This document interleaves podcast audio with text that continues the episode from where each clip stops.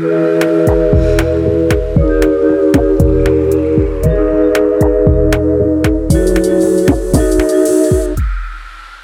Olá, clube! Hoje é dia de tomar aquela pílula de conhecimento. Na última semana de cada mês, vamos esclarecer e dividir com a comunidade do Clube Sentimental alguns dos mistérios do cérebro. Eu sou o Thiago Altavini, neurocientista. Eu sou Luísa Franco, psicóloga. E eu sou Jéssica Soares, psicóloga. Para ter seu lugar ao sol no clube, basta seguir a gente lá no Instagram, arroba Clube Sentimental. Oi, gente! Como é que vocês estão? Olá! Hello! Tamo bem. Aqui tudo certo também. Então, hoje a gente vai falar do conceito de cérebro social. Eu tô super animada. O Thiago que sugeriu esse tema. E aí eu quero que você já comece explicando pra gente, Thiago, qual é esse conceito? Tá. É, o, o, cérebro social, ou como gente, algumas pessoas chamam de a hipótese do cérebro social, é uma hipótese que tenta explicar, em linhas gerais, o porquê que o ser humano e os primatas, de forma geral, têm o cérebro tão grande. E é uma tentativa de explicar também de onde vem a inteligência, é, a capacidade cognitiva do ser humano e de outros primatas. E ela começa, uma hipótese começa abordando a, a parte evolutiva. Então ela tenta explicar o que, dentro da evolução, da seleção natural é, dos animais, o que, qual, qual que tipo de pressão que existiu para favorecer um cérebro maior ou uma capacidade cognitiva maior. Então existe na, na evolução, na biologia, a visão clássica e ela, ela é aplicada na neurociência também para tentar explicar o porquê que o nosso cérebro é grande. É uma, uma noção clássica de que o cérebro ele iria evoluir a capacidade cognitiva para resolver problemas é, ecológicos, né? Então, por exemplo, é, achar comida, conseguir abrigo, fugir de predadores, é, conseguir se reproduzir. Essas eram as pressões que estavam sobre os nossos antepassados e que foram selecionando, fazendo a seleção natural e favorecendo aqueles que tinham os cérebros maiores, uma inteligência maior para resolver esses problemas. Outros animais foram achando outras soluções, né? Eles podem ficar mais rápidos ou mais fortes ou ter um olfato melhor e a ideia é que, simplesmente no ser humano, o que se desenvolveu foi a inteligência para resolver essas questões. A hipótese do cérebro social diz que não, talvez não foi bem assim. Embora esses aspectos continuem, claro, sendo relevantes, dentro da hipótese do cérebro social, a ideia é de que as principais forças é, de seleção natural não foram essas questões ecológicas, mas sim questões sociais para que os indivíduos dos nossos antepassados pudessem se comunicar dentro do grupo. E assim, dentro do grupo e dessa maneira, através dessas das conexões sociais, terem uma melhor chance de sobreviver é, por esse caminho, né, Tiago? Exatamente, porque a ideia é que o, os problemas ecológicos de conseguir comida, abrigo, reproduzir, fugir de predador, essas coisas seriam resolvidas por meio da cooperação dentro uhum. do grupo. Mas então você resolver qual é o seu papel Sim. dentro do grupo é que passa a ser essencial, porque se você resolver isso, você consegue mais ou menos meio que resolver o resto. Então, ao invés de lidar diretamente com o meio ambiente, a coisa mais importante é, para os nossos antepassados era, era conseguir formar alianças, era conseguir entender quais as fofocas que estavam acontecendo dentro do grupo. Uhum. Às vezes você precisava enganar alguém dentro do grupo. Você precisa saber reconhecer o estado emocional, saber ler a, o, o, outro indivíduo, saber. Expressões, né? Expressões Exatamente. emocionais. Uhum. E a ideia então é que a demanda de administrar essas relações sociais dentro da espécie era mais relevante do que as demandas da nossa relação com o meio ambiente. Ou seja, ao invés do nosso cérebro se especializar em acuidade visual, em ter um excelente olfato, uma audição impecável, igual acontece com os outros animais, as nossas maiores habilidades são reconhecer faces e as expressões das faces, a direção do, do olhar, saber para onde uma outra pessoa está olhando, saber ler o ritmo e a entonação da voz quando alguém fala com a gente, os gestos corporais. O que é, de, de forma certa, eu acho interessante pensar que é uma forma de ler a mente do outro. Então é, é, meio que nisso que a gente foi se especializando. É isso, é isso é o que diz a hipótese do cérebro social. E que fazer, processar toda essa informação demanda muita capacidade cognitiva. Então, quem tinha o, cérebro menor, quem tinha mais dessa capacidade cognitiva e precisava de um cérebro maior por isso, é que foi sendo selecionado e, e aí estaria é, a base, o fundamento da inteligência humana. E é engraçado porque até hoje existem estudos é, que avaliam as pessoas de acordo com essa capacidade delas de lerem expressões, né? Uhum. É, eu sei porque é uma das coisas que a gente faz, por exemplo, com pessoas que cometeram crimes, ou existem estudos que mostram sobre pessoas que estão presas e tal, e a capacidade deles de ter empatia, Uhum. né? E aí precisa ler essas expressões e tal, e o que é apresentado é que normalmente essas pessoas não têm tanta acuidade de ler essas expressões de dor, de sofrimento, e aí isso quer dizer alguma coisa também. Sim, a gente, vai, a gente vai falar um pouquinho sobre isso também, de como é, existe, uma, existe variação individual, né, nessas, nessas capacidades, e é interessante, a gente pode até pensar, aí já é uma coisa mais especulatória, o quanto que isso ainda influencia é, de- dentro da nossa é, seleção natural. É difícil quando a gente está dentro a gente saber quais são as variáveis, mas o que, que ainda está influenciando na seleção natural ou na seleção social, digamos assim, né, de quem é... De, entre as Exatamente. bem-sucedido na sociedade quem não é, essa- essas capacidades são muito relevantes ainda. A gente ainda vê isso num- no, no prazo da vida de uma pessoa, a gente vê essas diferenças. Aham. E até de habilidade social mesmo, porque é engraçado o Thiago trazer isso, porque em neuropsicologia, o teste de QI, ele tinha caído em desuso há um tempo atrás, ali na década de 80, e ele foi refeito, porque nessa nova reformulação, o raciocínio lógico, que era, que era mais é, significativo antigamente, ele, ele ainda é importante, mas na verdade hoje a gente avalia mais habilidade social, ou seja, não habilidade social, habilidade de tomada de decisão, assim, flexibilidade de adaptação do que Uhum. É, o, o, o raciocínio lógico em si. E pensando em habilidade de adaptação, a gente está falando de interação social. Então é muito comum que a gente entenda pessoas que têm raciocínio lógico lá em cima, mas elas têm uma dificuldade de habilidade de adaptação. Então não adianta eu saber fazer muitas contas e chegar em resultados muito significativos se eu não consigo me comunicar num, num grupo de trabalho, entende? É interessante, agora você está Exato. falando disso, eu estou pensando, e eu, eu tenho a impressão que, pensei nisso agora, que a capacidade de ser flexível tem muito a ver com a capacidade de entender o outro, né? Exatamente. Você precisa entender o outro para ser flexível. Se você não entende o outro, a chance de você ser inflexível é maior. Uhum. De você ser, digamos assim, mais, de certa forma, teimoso ou de não, não conseguir mudar as suas decisões. Exatamente. Isso, isso é a base da comunicação não violenta, né? É, É é, você, é você compreender completamente o que o outro está querendo dizer, ou compreender o que, que ele está passando, o que, que ele está sentindo, tudo que, né, ler a mente dele, Uhum. como a gente, na linguagem que a gente está falando, para conseguir É. se relacionar com ele. É, e para além disso também saber se expressar, que é outro ponto também. É, é outro ponto, é, tipo assim, eu, eu falei muito aqui sobre a leitura, né, do, do outro grupo, mas também é, é um fator importante é você conseguir dar o seu, o, qual que é o, como que você vai se posição, né? exatamente, tipo assim, Uhum. uma vez que você adquire toda essa informação e processa e requer uma capacidade cognitiva muito alta, e a hipótese diz que é isso, que precisa de um cérebro muito grande, mas você também precisa, você vai ter um, uma, uma série de possíveis comportamentos em resposta àquilo que também são muito complexos. Então, como você vai se comportar, como você vai responder a toda essa leitura que você faz, é, também tem um nível de complexidade alto. E principais nomes, assim, que veio na década de 90 é, sugerir essa ideia, foi o Robin Dunbar, é um psicólogo evolucionista britânico. Ele é hoje ainda é professor em, em Oxford e é um dos principais nomes e defensores dessa hipótese do cérebro social.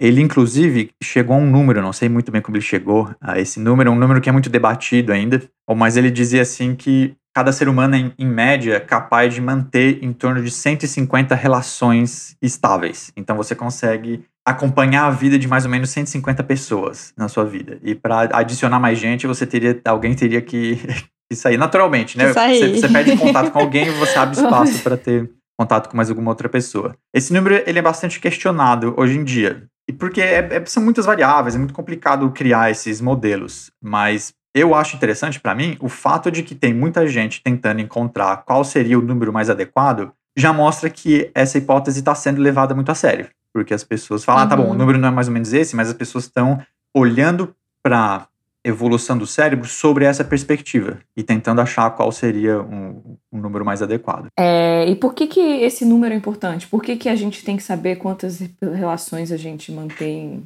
Eu, eu acho que tem muito a ver com, assim, é, ligar isso a algum modelo, talvez, de, de rede neural, tem alguma coisa é, de tentar explicar a o, qual é o limite da capacidade cognitiva do cérebro em processar essas informações sociais. Eu acho que o número questionável é porque quando a gente fala de relações estáveis, a gente pode questionar talvez a palavra relações estáveis, né? Porque a gente tem é, vários níveis de relacionamento. Então, é, se você pensar em relações estáveis que demanda o seu tempo, a sua dedicação, eu já fiquei cansada com 150 é. relações. É, 150 já pode, já pode ser demais. Né? E, e é Nossa Senhora! É, e se você pensar, se você pensar em rede social... Não é nada. Que é que, que é uma, uma relação ultra superficial, é. aí você consegue seguir umas 800, né? Pronto, então aí vocês já colocaram uma questão super importante, que é essa, essa, essa é uma variável muito importante, né? A gente está falando de quão profunda é a relação, que se ela for muito profunda, o número vai ser muito uhum. menor que 150. Se ela é bem superficial, pode ser maior. Então, é, esses, esses tipos de variáveis e como a gente considera elas é que mudam nos modelos que vão dar, os modelos matemáticos que vão dar esses números. Mas a primeira Legal. coisa que o, o Dunbar fez e que as pessoas que começaram a trabalhar com essa hipótese do cérebro social fizeram era uma coisa muito simples. Era medir o tamanho do cérebro. Então eles mediam o tamanho do cérebro é, de diferentes mamíferos. Focavam muito também em primatas, que são é um, é um grupo de, de animais muito social. E o que eles viram é que existia uma correlação positiva entre o tamanho do cérebro, o tamanho do grupo e a complexidade social em vários mamíferos. E, e basicamente, quanto os animais que conseguem manter grupos maiores e que têm um, uma organização social mais complexa têm cérebros maiores. Interessante também que existem estudos feitos com humanos mostrando que, num nível individual, dentro de uma espécie, é, existem diferenças de algumas partes do cérebro também, de acordo com a complexidade da rede social da pessoa. Existem diferentes é, diferenças no tamanho, principalmente da amígdala e do córtex pré-frontal, que é essa parte mais da frente do nosso cérebro, perto da nossa testa. É, então, uhum. pessoas que têm uma rede social maior, mais complexa, tem essas áreas também maiores. Lembrando aqui Sim. do nosso episódio passado de neuroplasticidade, que a gente não está falando de uma coisa que é necessariamente inata, mas que pode ser aprendida e treinada também. Uhum. É, o Thiago falou um pouco Legal. desse conceito de argila, né? Do cérebro como é. argila. Então, quem não escutou, vai lá, que eu acho que vale a pena. Faz mais sentido o que a gente está falando. E aí, Thiago, eu queria te fazer uhum. uma pergunta, porque a gente é, eu sempre ouvi isso, e talvez para os ouvintes também isso é interessante a gente pensar, de que a diferença do, do, do, dos animais, né, para gente, é, talvez seja de fato o tamanho do córtex pré-frontal, né? Que está onde a nossa noção de moral, de ética, algumas coisas que os outros animais não têm. Isso tem a ver com isso, né? Também com o cérebro social. Fiquei pensando aqui, essa noção de moral. Sim, boa. Porque uma, ze uma zebra não vira para outra e fala, amiga, não tá bom não, sabe assim? Exatamente. Assim, boa parte. a gente tem esse encantamento, né? O ser humano tem esse encantamento com com o próprio cérebro. Com a gente mesmo, é, né? É. Ai, gente, que, sur que, sur que é surpresa. é, e boa parte do que torna o nosso cérebro maior do que os outros, principalmente em relação ao nosso corpo, né? Você faz uma, uma, uma razão, assim, a proporção do tamanho do cérebro para o corpo. Boa parte do motivo pelo qual o nosso cérebro é tão grande é, é o córtex frontal e o córtex pré-frontal. É, se você pegar, por exemplo, outra parte uhum. do cérebro, você pegar a, o cerebelo, é, proporcionalmente uhum. ao tamanho do nosso corpo, o nosso cerebelo não é tão grande. A maioria das aves, é, aves que voam muito ou voam alto, tem um cerebelo é, muito uhum. mais desenvolvido em, relação ao resto do cérebro do que o nosso. Então, o que cresceu muito no, no processo evolutivo na gente foi o córtex uh, frontal, pré-frontal, uhum.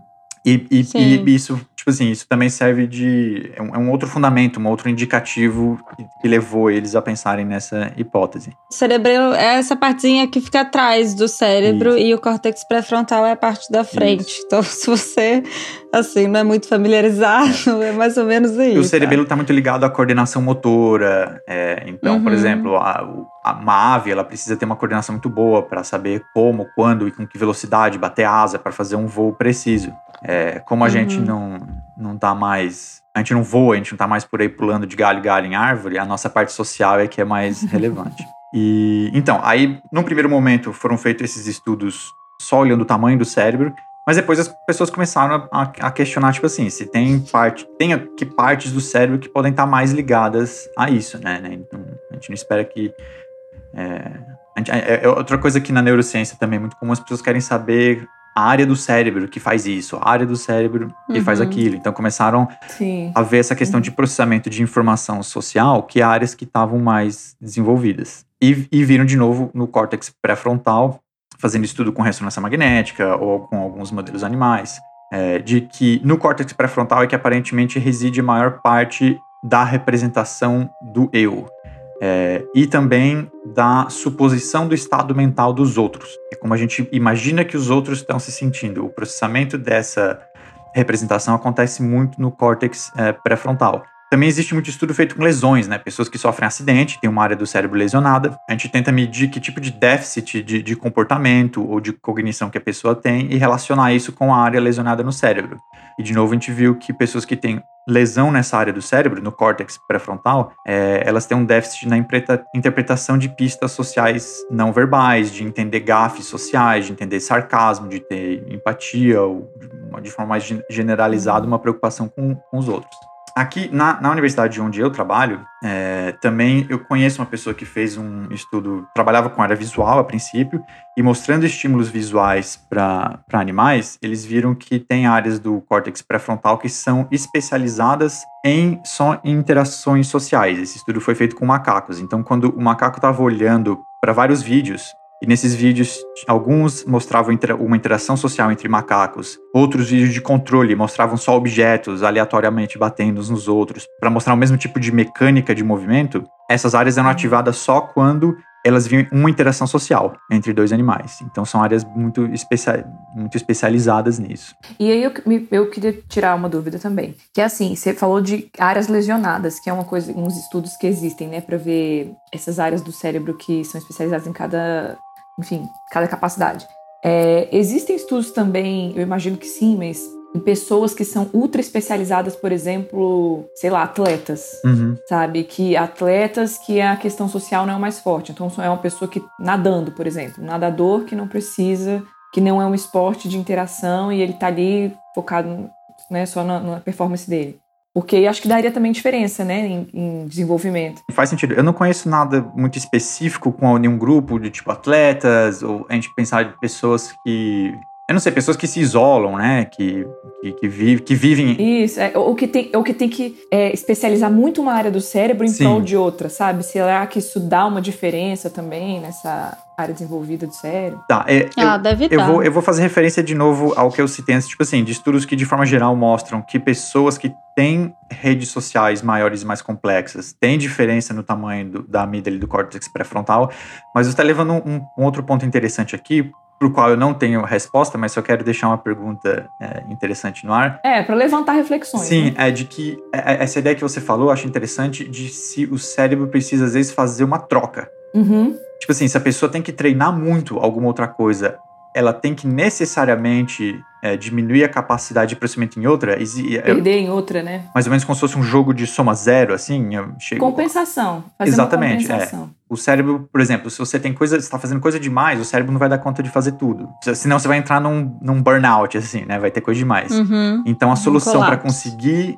é, melhorar a performance numa coisa, num, num esporte ou alguma outra coisa, passa quase que necessariamente por você reduzir a necessidade de outra. Eu não, eu não sei, mas é uma questão É. interessante de investigar. Essa é uma boa questão mesmo, que tem a ver até com o que eu falei. Ah, sei lá, se uma pessoa tem um raciocínio lógico é, intenso, a área social dela é, fica prejudicada, né? É uma boa questão mesmo. É, eu fiquei pensando nisso, se a gente se porque seria um bom ponto de pensar comportamentalmente essas pessoas que têm que se ultra especializar em alguma coisa, né? Assim, como não perder de vista essas outras partes, ou será que dá pra manter tudo, sei lá. Se, a gente, se o nosso cérebro é capaz de manter. Mas aí também tem uma coisa, eu acho que de manejo até social de tempo, né? Que eu acho que é uma variável que influencia, não só neurológica. Então, sei lá, se eu sou uma bailarina clássica e quero ser a primeira bailarina do teatro X, eu vou ter que passar muito tempo treinando. verdade. então, isso naturalmente vai fazer com que eu tenha menos tempo disponível para as minhas interações sociais. Se eu não, Não é, sei o que, que vem primeiro, né? O ovo ou a galinha. É, esse seria, assim, esse seria um, um, fator importante de se a gente estivesse desenhando um experimento, esse seria um fator importante de fazer o controle, né? De quanto tempo a pessoa está gastando em cada atividade. Se ela gasta muito mais tempo numa atividade que a outra, ela, ela, vai, ela tende a, a ser mais eficiente naquela ela gasta mais tempo e não, não necessariamente uma questão de não ter a capacidade cerebral para processar tudo. Tem uma, uma outra coisa que eu acho interessante aqui também, que é, é às vezes, o, eu, eu já pensei nisso, que às vezes o inverso também acontece, né? Esse, esse, esse estereótipo do nerd que estuda muito e é muito inteligente, sabe muita coisa, mas não tem muito amigo. É, uhum, é, uhum. Às vezes o que, o que eu já imaginei, assim, só especulando, é que o que acontece é o caminho inverso. Não é que por ele para ele conseguir estudar muito e ser muito inteligente e adquirir muito conhecimento técnico, ele precisa abrir mão da capacidade social. Às vezes ele naturalmente é uma pessoa mais antissocial e por isso gasta mais tempo fazendo outra coisa. É verdade, verdade. É. Quando a gente atende, eu não sei, Lu, se você tem essa experiência, mas quando Sim. eu atendo pessoas mais introspectivas, normalmente elas, sei lá, desenham super bem, ou uhum. tem é. algumas outras características que talvez e aí não sabe quem veio primeiro se ela né se ela tem essa, essa especialidade porque ela é introspectiva Sim. ou se ela ficou introspectiva porque ela se dedicou muito à atividade é, esse, esse... Eu não tinha, sofria bullying, aí o que sobrou era estudar, é. ou você destaque alguma é. coisa, porque acontece muito, quem sofre bullying é assim, ah, já que eu não tenho destaque social, eu vou Isso. me destacar através da, do cognitivo ou das notas, pelo menos com o professor eu vou ser um destaque, é, ou com os meus pais, porque eu vou ter notas boas, então acaba sendo uma compensação também social, é. de fato, isso, isso aparece muito no consultório. E eu quero, mais uma vez, levantar o ponto da neuroplasticidade, que a gente falou no, no episódio passado, passado que, por, por experiência uhum. própria, eu fui um adolescente que era mais ou menos assim, eu não tinha muitos amigos, não tinha uma grande. não, é, é, sério, não tinha uma grande. Thiago, eu tô rindo, porque você falou, eu falei, gente, será que o Thiago tá falando dele? Só que eu não ia. Mas. Fiquei tímida de te perguntar pra você. porque, sei lá, né? Eu não, vou expor o Thiago. Eu não, mas... eu, não, eu não, me importo de me abrir aqui, não, no podcast. Pode se abrir. O, o ambiente é seguro. O, clube, o ambiente é seguro. É, não é sigiloso. O clube é, é sentimental. Não, mas porque eu fui, tipo assim, boa parte Fala, da minha adolescência Thiago. e da minha, do início da minha vida adulta, assim, não, não foi nenhuma experiência traumática também. Mas eu, eu tinha uma, um, um, grupo relativamente pequeno de amigos. E o ponto que eu quero chegar é, hoje, que eu tô nos no meus 30 e poucos anos, eu, eu tô vivendo uma das fases mais sociais da minha vida, assim, que, que é, é difícil manter é um alabarismo quase, assim, de tanta, de conhecer muita gente, tem muito amigo, muita coisa para fazer, e eu acho interessante que, assim, só levantando que isso muda ao longo da vida também, né? Uhum. Ah, é. São fases. Uhum. Sim, são fases. Em contrapartida também, você tá aí fazendo pós-doc fora. Então, também é uma coisa que demanda, né? Sim, então deve estar tá é. difícil mesmo. Esses pratinhos. É, seu malabarismo tá bom, então. É. Você tá conseguindo é. ser super tá, né? sociável e se ultra especializar intelectualmente. Deu certo, gente. Então, é, você que tá aí se isolando, estudando, Thiago, é um bom exemplo. tá tudo bem. Esperamos que você chegue num ponto na vida que você tenha dificuldade de manejar tanta opção que você tem de coisa para fazer. Exato. Bom, é, já que a gente começou a falar aqui do papel do córtex pré-frontal no processamento dessas informações é, sociais no cérebro, eu acho que é uma boa hora para a gente contar aqui para vocês uma história clássica da neurociência e que tenho certeza que o pessoal que estudou psicologia também já ouviu várias vezes, que é a história do Phineas Gage. O Phineas Gage era um trabalhador na área de ferrovia, ele trabalhava, é, fazia instalação de ferrovias no nordeste dos Estados Unidos, quando em 1848 ele sofreu um acidente que despertou a curiosidade de toda a comunidade médica e científica da época. É, vamos começar então falando de como foi o acidente, qual era o trabalho dele. O Phineas Gage trabalhava na ferrovia, basicamente abrindo caminho é, para eles instalarem a ferrovia. Então, o que ele fazia? Ele participava do time que fazia detonação das rochas por onde a ferrovia ia passar. O trabalho dele, especificamente, era primeiro fazer um buraco, como se fosse com uma grande furadeira. Ele fazia um buraco na rocha que eles queriam detonar. Ali ele tinha que inserir a carga de pólvora com um pavio. Depois inseria um pouco de areia ou de argila e com uma barra de ferro empurrar isso tudo, tudo o mais fundo para dentro da rocha, o mais fundo possível, e socar para que quando eles fizessem a detonação dessa pólvora, o máximo de pressão da explosão ficasse dentro da rocha e detonasse a rocha. Então, um dia ele estava fazendo isso, que era um trabalho que ele fazia. acho que já falei, o acidente aconteceu em 1848. Ele estava fazendo esse trabalho dele quando ele se distrai com alguns amigos que estavam conversando atrás dele. É, é, difícil a gente saber hoje, o relato não é muito preciso, de se ele é, esqueceu de fazer alguma coisa no, nesse processo de colocar a pólvora e, e, areia e socar com a barra de ferro, mas no, enquanto ele estava fazendo isso, e especificamente enquanto ele estava inserindo a barra de ferro para socar a pólvora para dentro da rocha, ele levanta a cabeça para ver o que, que os amigos dele estavam falando atrás dele, e nisso especula-se que uma faísca ou alguma coisa ali que pode ter vindo da barra de ferro detona a pólvora, que causa a explosão é, cedo demais, enquanto ele estava levantando a cabeça e colocando a cabeça na linha de, da trajetória da explosão, e a explosão arremessa essa barra de ferro para fora da rocha, que entra na cabeça do Phineas Gage pelo céu da boca, porque ele estava com a boca aberta, ele ia começar a falar alguma coisa para os amigos dele, olhando para trás, então essa barra de ferro entra na cabeça dele pelo céu da boca, atravessa a parte frontal da cabeça dele e sai pelo topo da cabeça. A barra de ferro atravessa completamente a cabeça dele. Nisso ele cai no chão, os amigos dele muito assustados. Ele cai no chão, tem algumas convulsões, os amigos dele correm para tentar socorrer ele. E os relatos dos amigos, na época, dizem que em alguns minutos depois, quando as convulsões passam, ele logo recobra a consciência e em poucos minutos está conversando já com os amigos dele. É, eles levam o Phineas Gage, então, para ser atendido pelo médico. E quando o médico chega para atender ele, o médico fica surpreso de que ele está já ali sentado, descansando, contando para as pessoas que estão em volta como foi que o acidente aconteceu. E ele insiste em contar, para surpresa do médico, que a barra de ferro atravessou a cabeça dele. Ele tinha noção, ele tinha consciência de que isso tinha acontecido. É, o médico descreve a lesão como sendo muito séria e fica muito surpreso, inclusive, que ele esteja conseguido ficar ali acordado, conversando com as pessoas.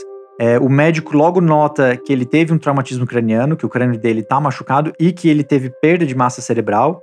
E, inclusive, o médico relata que, num dado momento, nesse atendimento inicial, o Phineas Gage se sente um pouco enjoado e levanta para vomitar, e a pressão gerada é, dentro do corpo dele pelo, por esse ato de vomitar faz com expelir ainda um pouco mais de, de massa cerebral.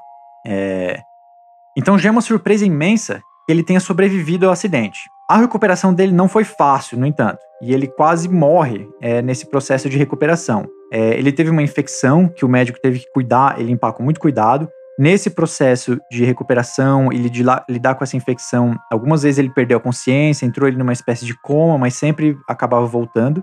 E depois de passar um aperto ali, quase morrer por causa do acidente, no, nos dias depois, ele finalmente se recupera.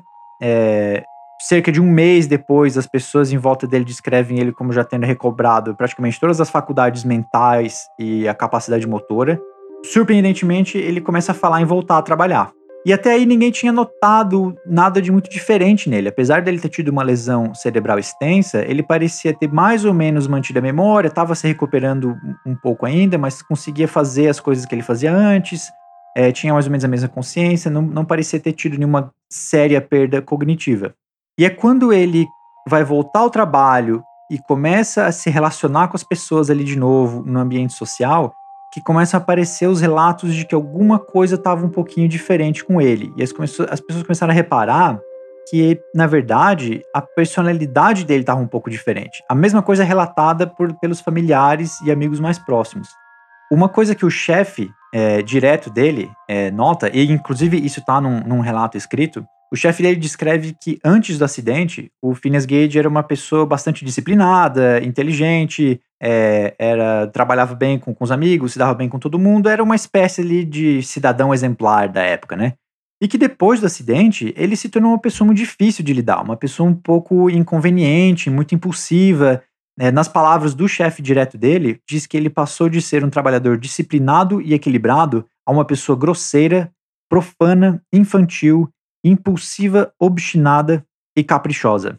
E esse caso do Phineas Gage é que começou a fazer os médicos na, e cientistas, neurocientistas na época, começarem a pensar se a região que tinha sido é, lesionada no cérebro dele talvez não estava de alguma forma ligada à determinação da personalidade da pessoa.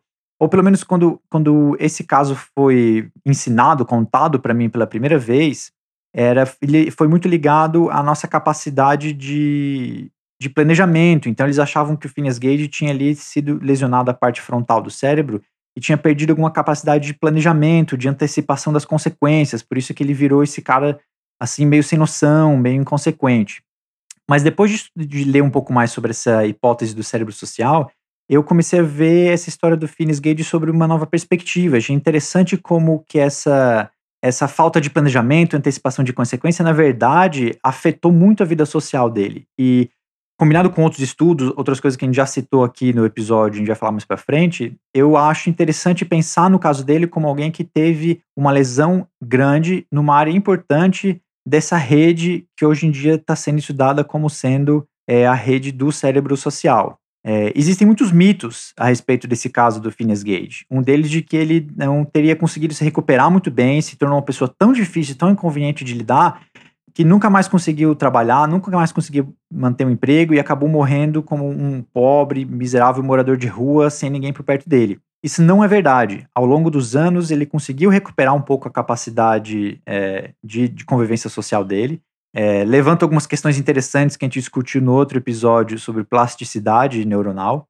E ele acabou morrendo em um pouco em consequência do acidente, cerca de 12 anos depois desse acidente, num forte, é, num grave estado epiléptico, tendo muitas convulsões. Mas a capacidade de se relacionar e de conviver socialmente, ele, os relatos de mais tarde na vida dele relatam que ele conseguiu recuperar relativamente bem. E, bom, é isso. O papo aqui tá legal, mas eu acho que a gente vai dividir esse episódio em duas partes para não ficar muito denso para vocês. E espero que, então, vocês estejam gostando, quiserem fazer uma pausa agora, ir no banheiro, tomar uma água e voltem logo para ouvir a segunda parte do episódio. É isso aí, falou.